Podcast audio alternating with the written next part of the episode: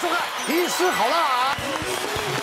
好，马上我欢迎我们四位帅哥美女好辣医师团。来，我们今天三位美女的特别来宾。现在人呢越来越注重健康了哈，要怎么样能够让身体健康呢？那网络上呢有一些有一些不同的说法，那到底这观念是不是正确的，还是呢不正确的？当然了。我们有专家在，好不好？我们就来呢，一一来请问。但是呢，我们来跟大家解答哈。颠覆你的想象，想健康不能这样做哦。第一个就是下班就去运动，身体健康好舒压。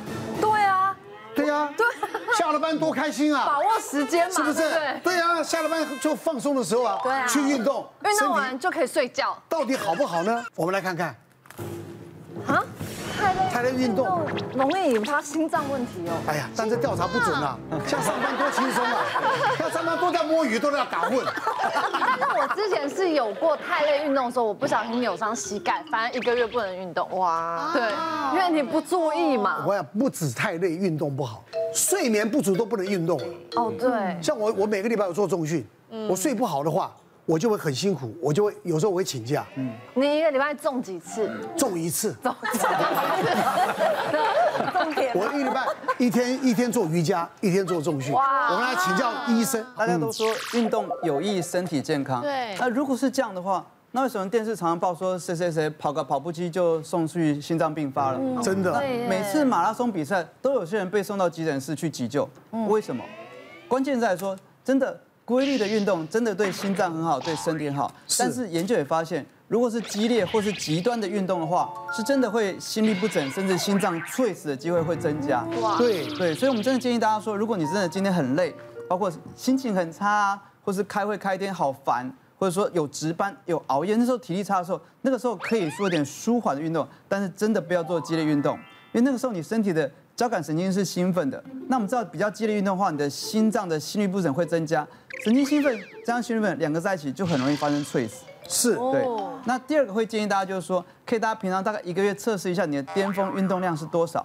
譬如说你平常你跑步到跑步到四十分钟的时候很累，或者心跳到一百五的时候很不舒服的时候，那平常的话就打八折，平常大概做个八成的运动量，然后两周每两周往上增加一点。每个月测一次，那当你的巅峰运动量可以慢慢提高的时候，再往上增加。像我有个我的前辈的医生，五十几岁的医生，他就是有一次值班之后，他想值班舒压嘛，那他平常就有在打拳，那值班下班之后去他的道馆跟他的好朋友对打的时候，突然胸闷，然后送到急诊室的时候，他就胸闷变成胸痛，那紧急帮他做心导管，才发现他已经心肌梗塞，然后放支架才救回来。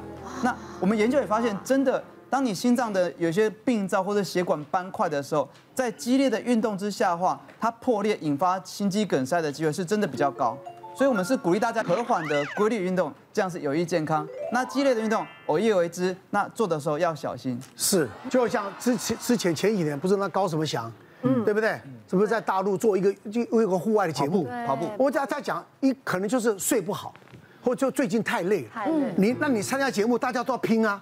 对不对？尤其是户外运动，大家要拼命啊。嗯。好，那这又仗着可能自己还年轻嘛，那你不知道你的心脏到底这时候能不能够负荷，还有你前前的最近的累累积的累的程度，其实来讲不要勉强了，对不对？来，医生，你也是运动啊？呃，哎，其实我觉得真的有道理耶。我觉得运动也要是看自己的身体，比方说你肌力不够，你去很贸然做一个运动，像我以前有跑马拉松，但是我那时候没有重训的概念，然后。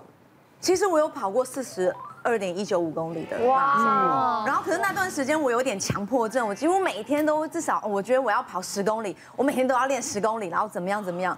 可是我就发现那段时间我的膝盖消耗的很严重，嗯，是啊，导致后来我就是没有在长跑之后，我只是偶尔可能跑个十分钟，我就开始觉得膝盖肿胀，然后那时候就刚好我旁边有一个。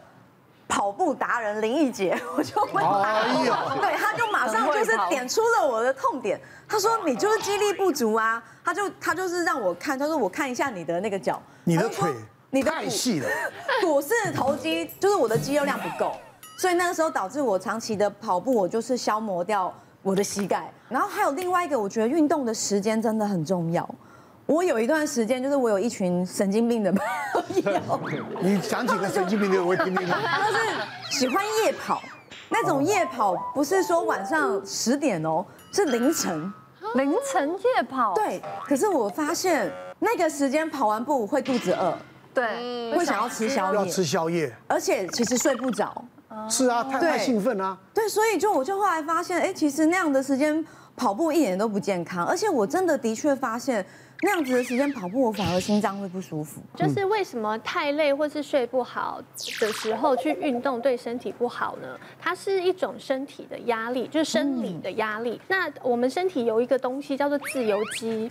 自由基的意思就是说，如果你给它太多的压力，它会存在身体当中，它会释放一些毒素。我们身体在运动的过程里面，它会有一些破坏在修复，破坏在修复的过程。比方说肌肉会感到酸，就是因为它被破坏，然后再修复。你就会变得更强壮。那所以这个过程，如果说你是在精神状况好的，那你的修复能力是好的，所以你就有这个能力让身体推到一个更健康的这个路。可是如果你没有那个能力去修复这些被破坏的这些物质，那基本上就是更惨。那我们要怎么去判断说，那你这个运动对你来说到底是好的还是不好的？有一个判断方式是你运动完是不是快乐的。因为有一些人运动完之后，对，他是累得半死，跟觉得自己跟狗一样，那何必呢？对不对？那如果说你运动完之后，对，然后你照镜子就觉得哇，自己很正。那个时候代表你身体里面释放出一个东西，叫做脑内啡。那它让你感到快乐满足，所以它的方向是正确的。那还有另外一个是，呃，我们都建议大家睡前不要做太多运动，是因为你会比较亢奋。嗯嗯嗯。那个就跟你的自律神经失失调有关哦。自律神经就是有交感神经跟副交感神经，他们必须协调的运作。可是如果当你今天运动太多，你的让你的交感神经一直在打仗，一直在打仗，它。在这个状态里面，其实也都是不对的。那像有一种呢，是运动强迫症。刚刚一真讲的，我们之前也遇到过。我们遇到过这个是他差不多快四十岁，他好不容易就是生了孩子，可是他的人生观，他觉得说，我就算生了孩子，我还是要维持我本来的人生，所以他班照上。然后运动照样去运动，可是他他每天都很累，小孩晚上又要又要喂奶又要什么，然后运动呢又觉得说我要赶快恢复身材，所以又不吃东西，就赶快减肥。就后来他那天来我们这边运动啊，然后运动到一半，我们就觉得怪怪的，因为他就脸色苍白，我们就觉得他好像应该快不行。我们说你来之前有吃东西吗？他说没有，我们等一下运动完再去再去去吃东西就好了。结果后来他就真的在我面前当场就休克，就轰一声昏倒在对。然后后来我们想说哇怎么办？然后就赶快就是血糖不足了，血糖太低，对。然后再加上他可能有点过度换气，然后后来可是还好是他其实蛮快就就就醒过来了。然后所以我们现在就是要帮你就是送医这样。他说不行不行太丢脸了，那个 我我我我的人生不能有因为运动昏倒而送医的记录，你让我休息一下，然后后来对他休息一下之后，他就对就好了，这样子。给他塞颗糖就好了啦。对对对，然后我们后来给他，对，我们后来是给他吃。干嘛干嘛折磨自己啊？真的，是不是人生苦短？比我有强迫症的人大有人在。对，是啊，是。好，亚伦呢？我之前因为我算是一个夜行动物，我比较晚睡晚起。可是因为这是我一直以来的生活作息，所以大家都说好像不好。可是就是说还是要因人而异。但是我想之前想说啊，来运动一下。我也是想说，哎，睡前，然后之前不是有尤其以前之前疫情比较严重，就想说都只能在家。好了，那一睡前来运动不是比较好吗？因为是洗 洗运动完洗澡就可以睡觉。就是一个一条龙的感觉，就是对，就一条龙服务，对，就觉得很合理。然后后来我就在那边看着找一些影片啊，然后查吧查，然后自己在那边做，跟着做，跟着做，做超开心的。结果就大失眠呢，就是完全睡不着。之前有时候做一些伸展还慢慢的还可以，可是如果做那种太亢奋的，然后肌肉就会开始酸痛。嗯，而且像以前我会做那种什么，呃，跟着影片做，在这边。自己这边做肌力，或是几分钟做几组什么什么鬼，甚至连一个很简单的深蹲或是什么，结果你跟着乱做，而且我因为我是体脂很高的人，嗯，所以根本我的肌肉肌肉用的力量跟方向都是错的，所以隔天你知道整个人会那种下楼梯，连上次坐坐马桶。都都不舒服，就会踢退的那种，踢退的。对，然后就想说怎么会这么严重？后来我才会去找呢那种一对一的教练，我才发现连一个很简单的深蹲，他都要看好你的角度，带着你去做到你能够做的角度跟正确的位置，然后我就再也没有那种是这种超级拉伤的，而且我那种肌肉量低就是很糟糕。然后还有就是说，呃，如果你有空腹要运动的话，好像通常有些人会说，诶，早一点运动，如果空腹时间长一点会比较好燃脂。这个时候他们就专家就建议我说要喝蜂蜜水，就你还是要让身体里面有那个糖。可那个糖最好的糖，好像比较好的糖是蜂蜜水的选项。别忘了订阅我们 YouTube 频道，并按下小铃铛，收看我们最新的影片。想要看更多精彩内容，快点选旁边的影片哦。